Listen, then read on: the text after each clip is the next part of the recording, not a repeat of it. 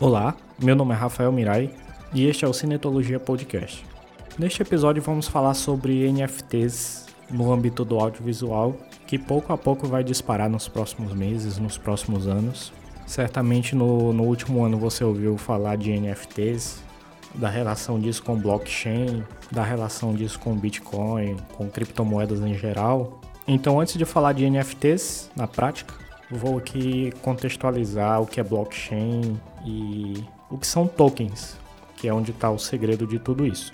O que é o blockchain? Blockchain é uma rede de servidores de computadores que geram uma rede de confiança em cima de um determinado dado a fim de validar uma informação. Digamos que eu tenho a escritura de uma casa. A escritura de uma casa ela é registrada num cartório e um cartório é uma autoridade que valida documentos, que confirma propriedades, mas isso costuma ser uma atividade centralizada você registra algo num único cartório.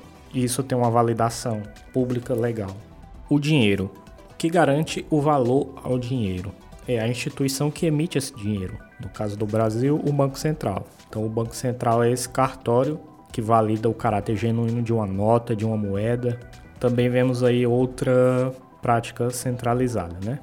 A ideia do blockchain é você ter essa unidade certificadora de coisas, valores, descentralizada em dezenas, centenas de nós validadores. Então no blockchain funciona assim: é, como eu garanto que o valor X numa moeda digital Y pertence a fulano? Uma consulta é feita nessa unidade descentralizada e se o valor X pertence a fulano, essa rede vai retornar esse valor positivo vindo de vários nós. Então, se muitos nós ou todos os nós validam que, essa, que o valor y pertence ao fulano, então a gente diz que o blockchain valida essa informação. Esse valor realmente pertence ao fulano. Então o blockchain ele não serve só para valores, criptomoedas. Você pode registrar outras informações, porque o blockchain é uma rede certificadora. Então já tem até cartórios físicos que aderem ao blockchain e já existem redes de cartórios dentro da blockchain. Então, por exemplo, você pode ter uma escritura de propriedade registrada dentro de um blockchain. Então, não vai ser uma única instituição que vai dizer isso é válido. A rede vai dizer que um certo documento é válido. Esses documentos estão na blockchain na forma de tokens. O que são tokens? É um código que vai identificar um documento X, um valor X, uma afirmação X. Só que para registrar algo na blockchain, esses nós precisam ser recompensados. Por isso essas coisas todas são pagas. É um incentivo para que os nós continuem funcionando dentro da blockchain.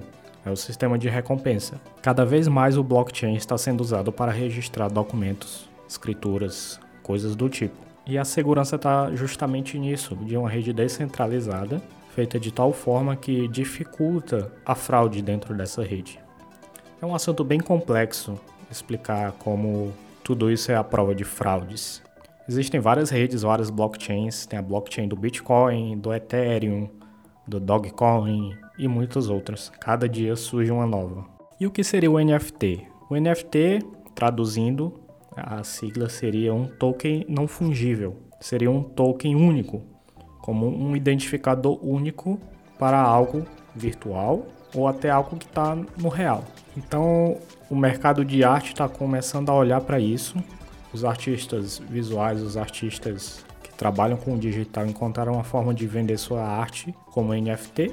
E esse NFT, o que é que vai ter ali? Ele vai garantir que a obra de arte X pertence a quem a comprou, com a facilidade de revenda e um esquema em cascata de, de comissão para os vendedores anteriores daquela obra, incluindo o autor da obra. Então, para gerar um token de uma obra, essa obra precisa ser criptografada de tal forma, é algo bem complexo. Eu só vou falar um pouco por cima disso. Essa obra gera uma identidade na forma de um código criptografado, e esse código a gente pode chamar de token, que quando ele for descriptografado, ele vai ter os atributos que vão identificar a obra, o autor e coisa do tipo.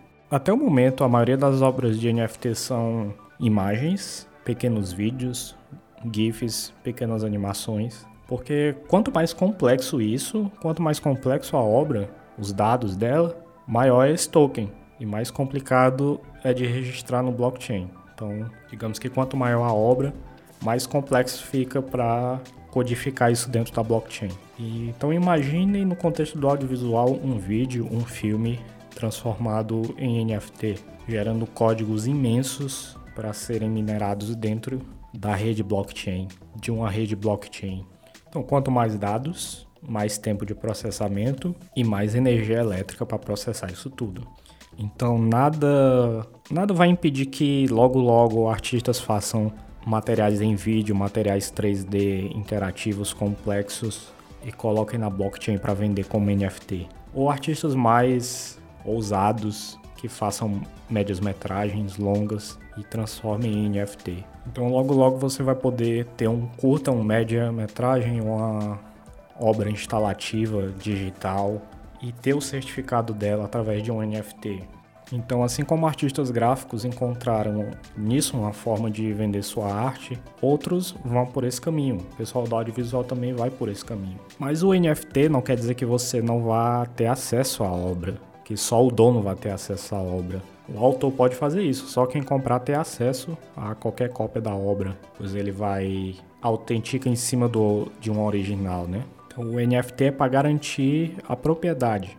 A obra X pertence a fulano e ele pode vender, passar para outra pessoa e todas essas vendas também se dão dentro da blockchain. E esse histórico de vendas é mantido. O mercado audiovisual vai entrar no mundo do NFT cada vez mais, vai abrir um, um leque de possibilidades para quem produz, para quem compra, para quem revende, mas se isso se tornar um boom imenso, teremos um impacto energético maior do que o que já temos hoje, porque as criptomoedas já consomem muita energia.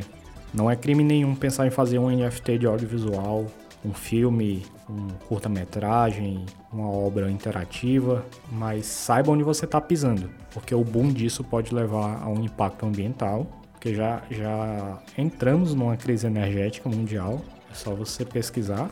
Além de uma crise hídrica que impacta na produção energética, tem países que já estão começando a banir criptomoedas, blockchain. Então, cada um vai avaliar se vale a pena entrar para isso ou não.